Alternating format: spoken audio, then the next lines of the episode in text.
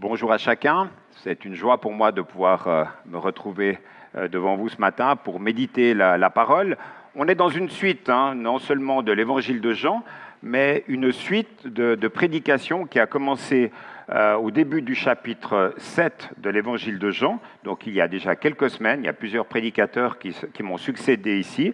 Et là, on arrive à la, fin, à la fin de la semaine des des, huttes ou du, tabernacle, euh, sept jours de réflexion, de, de, vécu de la part de Jésus. Et je vous invite, sans plus tarder, à lire ce texte de Jean 7 à partir du verset 37.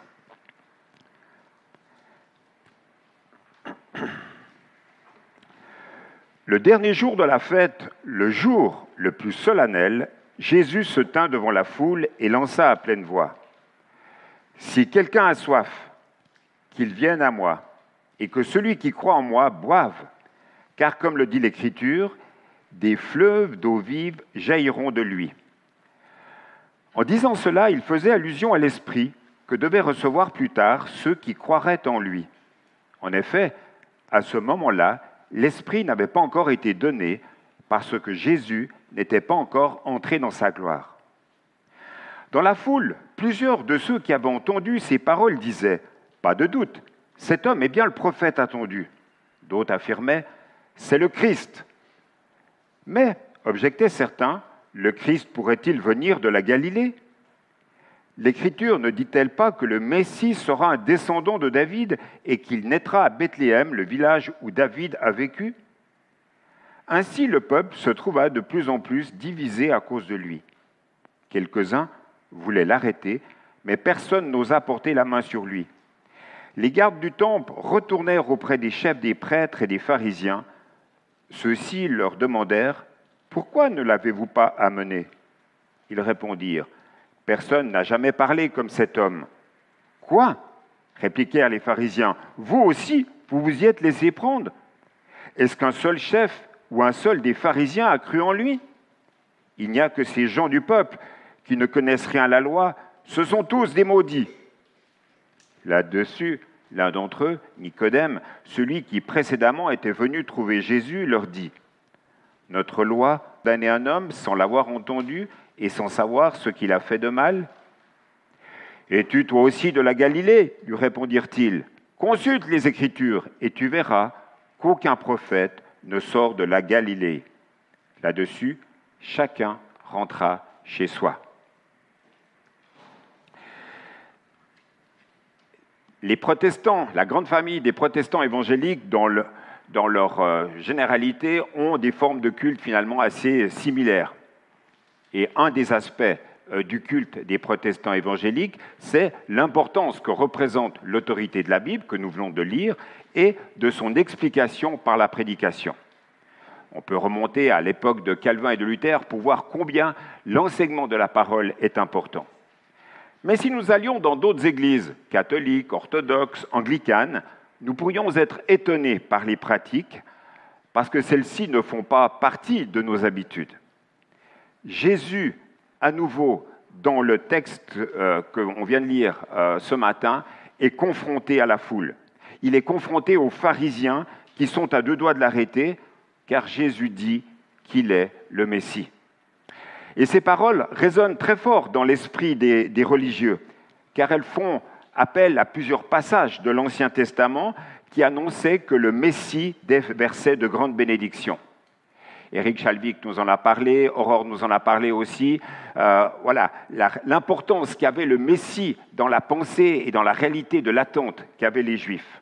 On retrouve notamment euh, ces textes et cette pensée dans Ésaïe 12, Ésaïe 44 et Ésaïe 58. Notre vie spirituelle avec l'esprit est vitale. Elle est renversante. Et cette vie spirituelle renverse toujours la religiosité ambiante qui peut y avoir. Ce n'est pas dans mon habitude de le dire ainsi au début d'une prédication, mais si vous deviez repartir ce matin qu'avec une seule pensée, ça doit être celle-ci. La vie avec l'esprit est vitale. C'est un gros pléonasme, hein vie vitale. Être chrétien, c'est vivre avec l'Esprit. Être disciple de Jésus, c'est se laisser emporter par le Saint-Esprit. Pourquoi cela? Eh bien parce que le Saint-Esprit coule en nous et au travers de nous. Il touche tous ceux qui sont autour de nous. On ne peut pas être un chrétien rayonnant si nous ne nous laissons pas au Saint-Esprit toute la place dont il a besoin pour pouvoir agir au travers de nous. Et si vous voulez avoir un, complément à cela, je fais référence aussi à la prédication de Xavier de, dimanche dernier. Il faut vraiment laisser le Saint-Esprit agir en nous et au travers de nous. Frédéric nous l'a rappelé aussi tout à l'heure, nous pouvons rentrer ainsi dans des projets qui sont selon la volonté de Dieu. J'aimerais ce matin mettre l'accent sur la compréhension de la première partie euh, des paroles euh, qu'a Jésus, non pas dans la confrontation avec les pharisiens, mais plutôt dans ce que Jésus a posé en rapport avec le Saint-Esprit. Et tout d'abord, quelques mots de, contextualisation. Donc nous sommes le dernier jour de la fête des cabanes ou de la fête des tabernacles, sept jours de fête où tout le monde finalement a fabriqué des tentes et a été appelé à vivre euh, dans ces temples à Jérusalem. Ils vivent cela comme un souvenir de l'Exode, de leur sortie d'Égypte. C'est une fête qui a lieu en automne, après la sécheresse de l'été, et on est dans l'attente de la pluie. Et tout cela est important pour l'image que Jésus veut souligner. C'est aussi une célébration de la fête obtenue. Il y a donc une fête, une attente de la part du peuple, l'attente du Messie, et aussi une espérance de quelque chose à recevoir. Et ce jour-là, pendant cette fête, tout le monde devait, était invité à regarder le prêtre qui versait de l'eau sur l'autel. Il avait été chercher de l'eau au réservoir de Siloé avec une cruche en or. Et à son retour au temple, il était reçu au son des trompettes et le peuple chantait ce texte d'Ésaïe chapitre 12 verset 3. Vous puiserez de l'eau avec joie aux sources du salut. Il y avait aussi là présent les Lévites qui chantaient des psaumes du Hallel en s'accompagnant de leur instrument. Les psaumes du Hallel, ce sont les psaumes dits psaumes de montée. Et lorsqu'ils arrivaient au psaume 118, ils brandissaient des rameaux et des agrumes. Cette eau, c'était pour dire leur reconnaissance à Dieu pour les bonnes récoltes.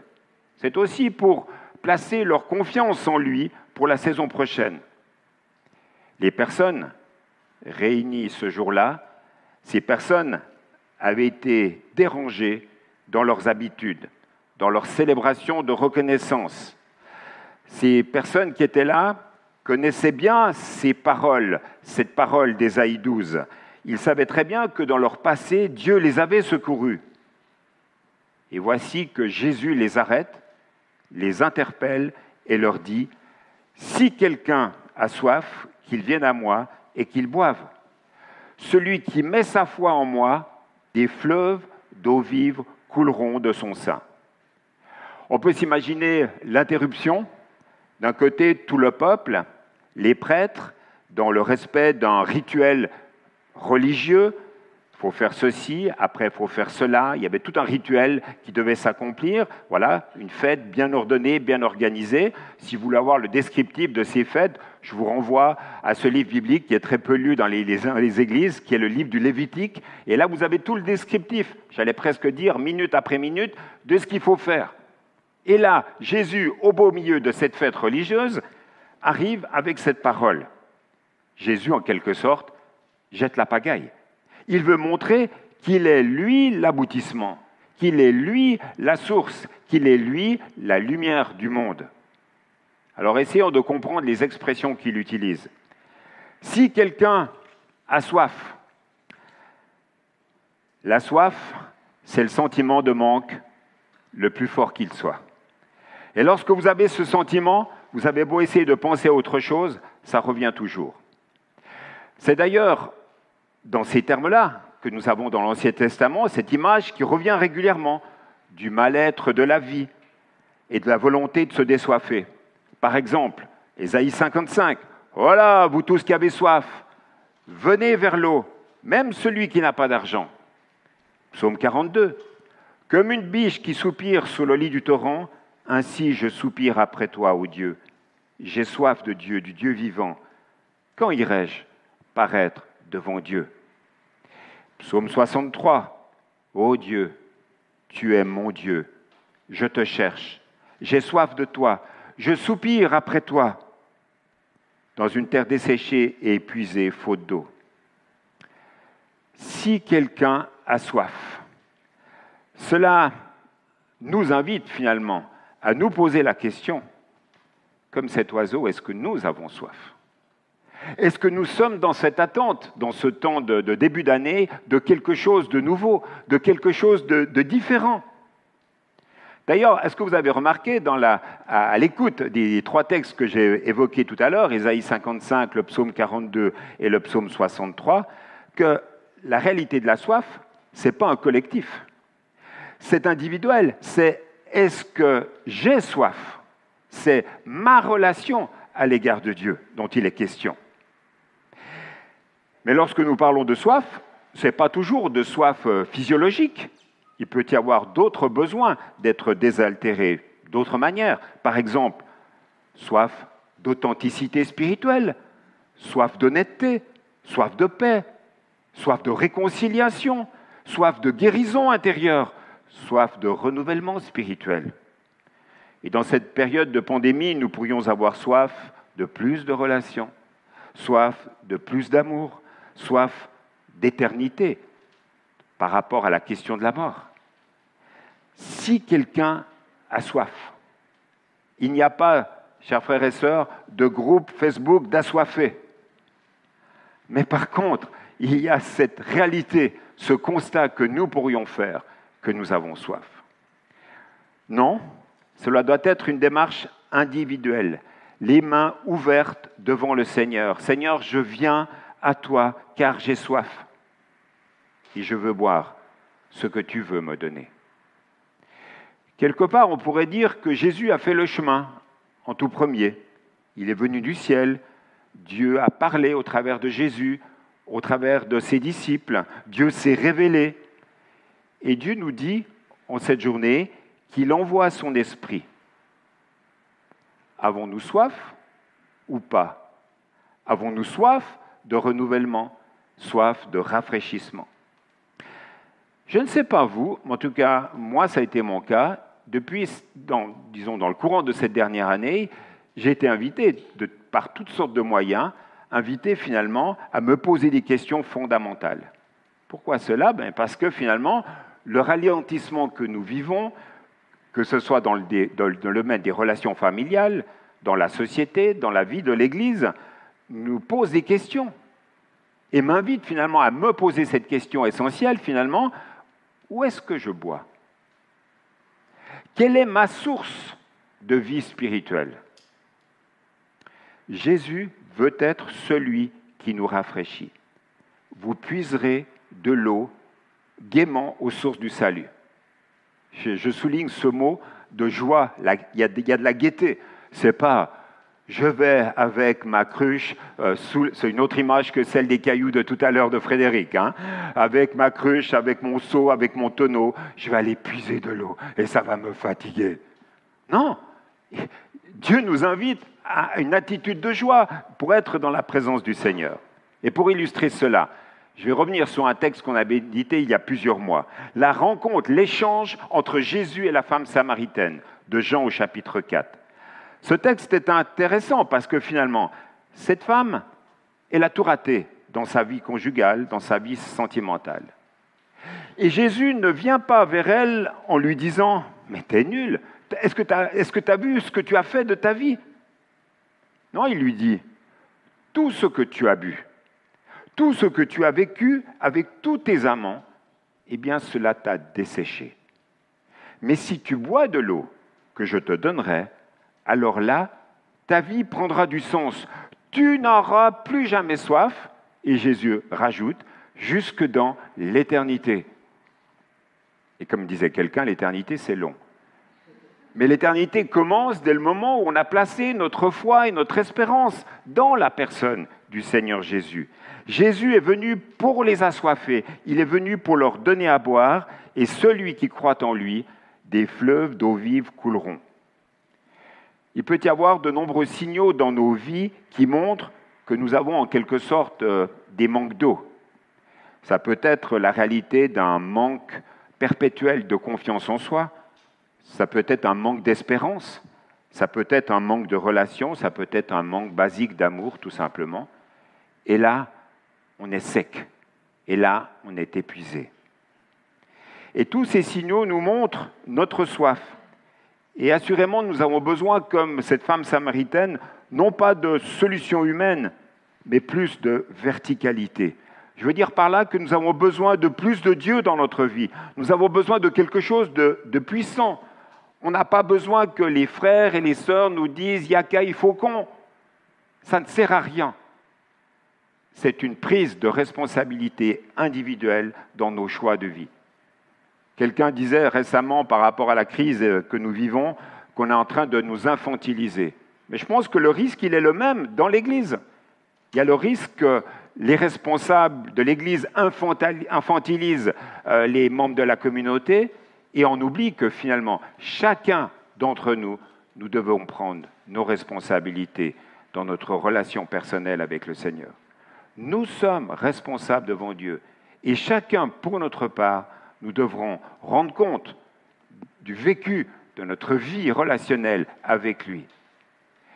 Si nous passons par des temps de manque, par des temps de désert spirituel, de questionnement, nous devons revenir à notre premier amour, revenir à la source, revenir à ce que Dieu veut nous dire, revenir à la parole de Dieu. Et lorsque nous revenons à la parole de Dieu, revenons en lisant les mots, en comprenant le sens des mots. L'Éternel est mon berger je ne manquerai de rien. Il me fait reposer dans de verts pâturages. Il me dirige près des eaux paisibles. Il restaure mon âme. Il me conduit dans les sentiers de la justice à cause de son nom. Vous comprenez, en s'arrêtant sur les mots, en fait, on réalise que lui seul, notre berger, veut nous conduire, que lui seul va nous restaurer, que lui seul va nous diriger vers des eaux paisibles. Nous sommes là devant la promesse essentielle du christianisme. Des fleuves d'eau vive couleront de son sein. La soif sera étanchée. Et l'image qui est utilisée ici, elle est puissante. Ce n'est pas un petit robinet qui coule et qui sera ouvert. Non, ce sont des fleuves d'eau vive. Le problème du fleuve, c'est qu'il casse tout, mes amis. Le Saint-Esprit, c'est un fleuve puissant, impétueux. Ce n'est pas une eau stagnante avec des poissons morts, avec une odeur nauséabonde. Cette eau, elle est claire, limpide, pétillante. Elle est à l'intérieur de nous. Et c'est Dieu en nous et au travers de nous. Et ce qui est intéressant, c'est que cette eau coule de l'intérieur vers l'extérieur. Quelqu'un qui est rempli de l'esprit rafraîchit ceux qui sont autour de lui. Il rayonne de la présence du Saint-Esprit. Par contre, quelqu'un qui est rempli de lui-même, rempli de sa petite personne, qui n'arrête pas de parler de lui, va influencer ceux qui l'entourent de sa petite personne. Vous comprenez? Ça va être des influenceurs négatifs. Et Jésus dit encore un troisième et dernier aspect, des fleuves d'eau vive couleront de son sein. Lorsque Jésus dit de son sein, il faut lire de ses tripes. Il y a là quelque chose de l'ordre de l'émotionnel. La métaphore que Jésus utilise n'est pas une métaphore de l'intellect. Il ne dit pas des fleuves d'eau vive couleront de votre tête mais il parle de ce qui est là au plus profond de notre être. Lorsque le Saint-Esprit vient en nous, nos pensées sont changées et tous les aspects, tous les aspects de notre vie, tous les choix de notre vie sont touchés. Mais les indications euh, de Jésus dans le verset 39 sont importantes. Jésus dit cela au sujet de l'Esprit qu'allaient recevoir ceux qui mettraient leur foi en lui, car il n'y avait pas encore d'Esprit, puisque Jésus n'avait pas encore été glorifié. Cela veut dire que s'il y a eu des irruptions du Saint-Esprit dans l'Ancienne Alliance, celui-ci n'arrive pleinement que le jour de la Pentecôte mentionné dans Actes au chapitre 2. Et nous pourrons faire le lien entre Acte 2 et ces fleuves d'eau vive. Acte 2, c'est cette journée glorieuse de la Pentecôte. Ça nous fait penser à tout le bouleversement qui a eu lieu dans la vie de ces, de ces personnes qui étaient présentes ce jour-là à Jérusalem. Ces disciples, timides, peureux, défaitistes, menteurs, vont devenir des hommes et des femmes de Dieu remplis du Saint-Esprit, allant jusqu'au bout du monde pour parler de Jésus. Bouleversement total et complet au plus profond de leur être. J'aimerais finir ce message en reprécisant le rôle du Saint-Esprit dans nos vies. J'entends toujours des questionnements de la part des, protestants évangéliques concernant le Saint-Esprit, alors que nous devrions aspirer à vivre de l'Esprit. Jésus dit dans Jean 14 au verset 16 la chose suivante. Quand il viendra, lui, l'Esprit de la vérité, il vous conduira dans toute la vérité. Donc là, Jésus parle au futur, il parle de la réalité de la venue de l'Esprit à la Pentecôte, car il ne parlera pas de sa propre initiative, mais il dira tout ce qu'il entendra, et il vous annoncera ce qui est à venir. Lui me glorifiera parce qu'il prendra de ce qui est à moi pour vous l'annoncer.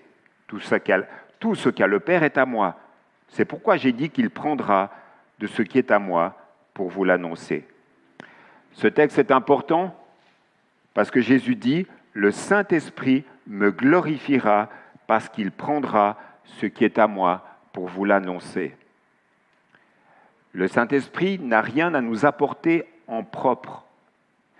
Il n'y a aucune gloire autonome de l'Esprit hors de la gloire seule du Seigneur Jésus. Et ça, c'est très important. Je répète, il n'y a aucune gloire autonome de l'Esprit hors de la gloire seule du Seigneur Jésus. Ou dit autrement, la responsabilité du Saint-Esprit est de nous montrer ce qui a été donné à Jésus et d'en faire dans nos vies une expérience où des fleuves d'eau vive vont surgir. Et ça, c'est très important. Le but du Saint-Esprit est de nous montrer la personne de Jésus, ce qu'il a fait, de nous rappeler ses paroles, de nous rappeler ses promesses, de nous rappeler la grâce, de nous rappeler la réalité et les vertus de l'Évangile.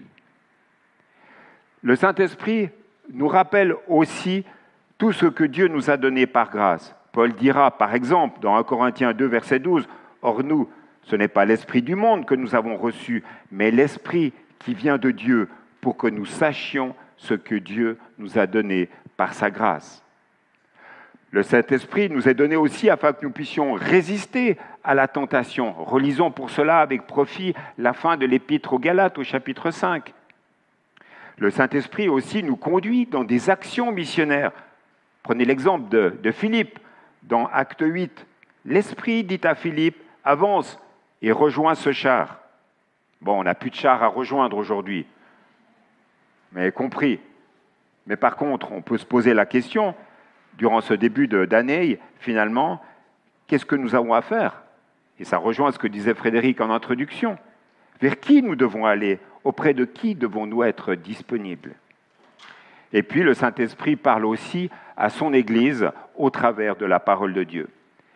À la fin de, l'année 2020, euh, juste avant l'été, nous avons médité euh, les lettres aux sept églises et on était invité finalement dans les applications de la lecture de cette lettre à ne pas maîtriser notre lecture de la parole de Dieu.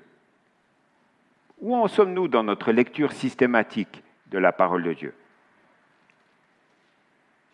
Important, parce que c'est de cela qu'en tant que protestants évangéliques, nous nous nourrissons régulièrement. Quand je dis systématique, je ne vous parle pas de kilos à lire par jour, en vous mettant un joug sur les épaules. Mais de quoi nous nourrissons Vers quelle source allons-nous? De nouveau, notre vie de prière, nos temps de silence devant Dieu où nous sommes à son écoute. Pourquoi dire cela? Parce qu'aujourd'hui encore, 2021, Dieu a des choses à nous dire. Dieu veut nous communiquer quelque chose.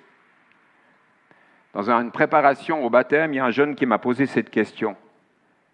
Comment savoir si j'ai reçu le Saint-Esprit? Je ne sais pas qu'est-ce que vous auriez répondu à cette question. Ce jeune homme, quand il m'a posé cette question, il avait le visage très triste. Enfin, le visage. Ses yeux étaient très tristes. Je ne voyais pas le bas du visage. J'aurais préféré ce jour-là être en visio plutôt que d'être euh, en relation comme ça. Mais il était triste, ses paroles, ses inquiétudes me montraient sa tristesse. Il était stressé par rapport à sa relation aux autres en milieu scolaire.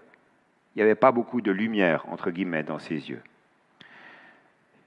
J'ai dit, écoute, laisse-moi du temps pour réfléchir. Puis à la fin, j'ai eu la pensée de Romains 8. Romains 8, versets 8 et 9. Voilà ce que dit ce texte en version euh, euh, parole de vie. Ceux qui sont dominés par des, des, préoccupations humaines sont ennemis de Dieu. Ceux qui s'inscrivent dans une logique humaine ne peuvent pas plaire à Dieu. Mais vous, vous ne vivez pas selon la logique humaine, vous vivez selon l'Esprit Saint, puisque l'Esprit de Dieu habite en vous. La personne qui n'a pas l'Esprit du Christ ne lui appartient pas. Ce jeune était perturbé par toutes sortes de choses qu'il vivait au, quotidien, et je l'ai vraiment encouragé à être plus en relation avec Dieu, à être à son écoute, à trouver en lui ce réconfort, et de laisser finalement plus de place à la direction du Saint-Esprit dans ses choix de vie, et notamment dans sa manière de penser. Nos pensées ont besoin sans cesse d'être sanctifiées avant de faire des actions selon Dieu. Et lui, sa tristesse venait que sa manière de penser avait été touchée par ses circonstances de vie. Et sans cesse, chacun pour notre part, dans nos circonstances de vie, nous avons besoin de remettre tout cela entre les mains du Seigneur. Mes amis, nous ne devons pas et nous ne pouvons pas prier le Saint-Esprit en tant que tel. Mais par contre, nous pouvons prier le Père pour que nous soyons remplis du Saint-Esprit et que cela déborde. Et lorsque ça déborde, eh bien, les paroles et les actes débordants, plutôt les actes et les paroles vont déborder sur ceux et celles qui nous entourent. Paul, dans Éphésiens 5, verset 18, rappelait la nécessité d'être rempli du Saint-Esprit. Et j'aime cette image, cette exhortation de Paul. Quand on regarde le texte, introduit un texte qui nous parle de la vie du culte, qui a besoin sans cesse d'être visité par l'Esprit, et nous parle de la vie du couple et de la vie de famille. Ephésiens 5, c'est ça. La globalité de notre vie de tous les jours. Et mes amis, si nous ne vivons pas cela en étant visités par le Saint-Esprit, ce que nous pratiquons, c'est une religion vide, une pratique vide. Et nous avons besoin d'une pratique de vie et non pas une pratique religieuse. Je conclus. Est-ce que nous avons perçu l'importance de ce texte pour notre vie en tant que personne individuelle et pour notre vie de communauté? Et Jésus, là, dans cette fin de semaine, s'adresse vraiment à la, à la, communauté en tant que telle, des disciples qui étaient présents, à la communauté du peuple qui était là. L'Esprit est désormais accessible à quiconque vient à Jésus avec foi. Et l'Esprit, bien sûr, communique une vie nouvelle, communique une assurance du salut. L'Esprit nous communique le pardon de nos péchés. Le Saint-Esprit certifie, scelle cette paix que Dieu veut donner et que Dieu veut renouveler. Et pour ceux qui ont déjà fait ce pas, ce premier pas de relation avec Jésus, eh bien, Alléluia, rendons gloire à Dieu pour cela. Disons notre reconnaissance dans la prière, que dans nos temps de prière individuelle et collective, que ça puisse déborder et qu'on puisse le dire, merci Seigneur pour cette paix et cette joie que tu nous donnes. Je le dis d'autant plus avec force qu'il me semble que dans cette période, on a oublié de rire, on a oublié de se réjouir. N'oublions pas cela en famille, en couple. N'oublions pas de rire. Mettons de la place pour le rire. Mettons de la place pour la joie dans nos relations, dans notre vie de famille, dans notre vie d'église. Que nos masques ne nous empêchent pas de sourire. Et pour ceux qui ont fait ce pas, avec cette certitude du salut, eh bien, nous pourrions continuer à prier et insister auprès du Seigneur en lui disant, Seigneur, j'ai soif de toi, je veux boire ce que tu me promets. J'ai soif en toi et je veux vivre en étant davantage rafraîchi. Je veux plus de toi, Seigneur. Et je finis par le rappel de cette image forte. Pas un filet d'eau, Seigneur, mais des fleuves d'eau vive. Je vous invite à la prière.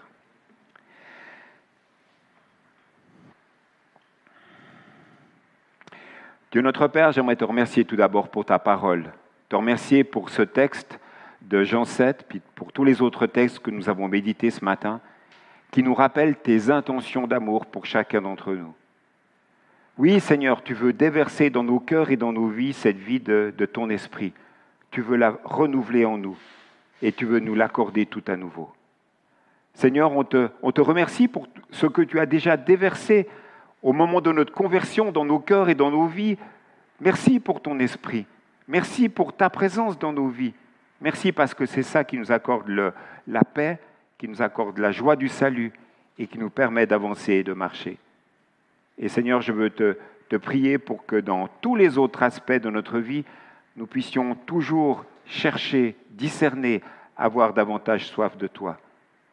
Seigneur, on veut te remettre toutes choses, que ce soit nos vies individuelles, nos vies de famille, notre vie d'église. Seigneur, viens et agis toujours plus au milieu de nous. Merci pour les assurances que nous ont données ta parole aujourd'hui et on veut les vivre pleinement, Seigneur. Non pas un filet d'eau, mais des fleuves dans nos cœurs, dans nos vies, dans notre vie d'Église. Merci pour ce que tu vas faire, Seigneur. Amen.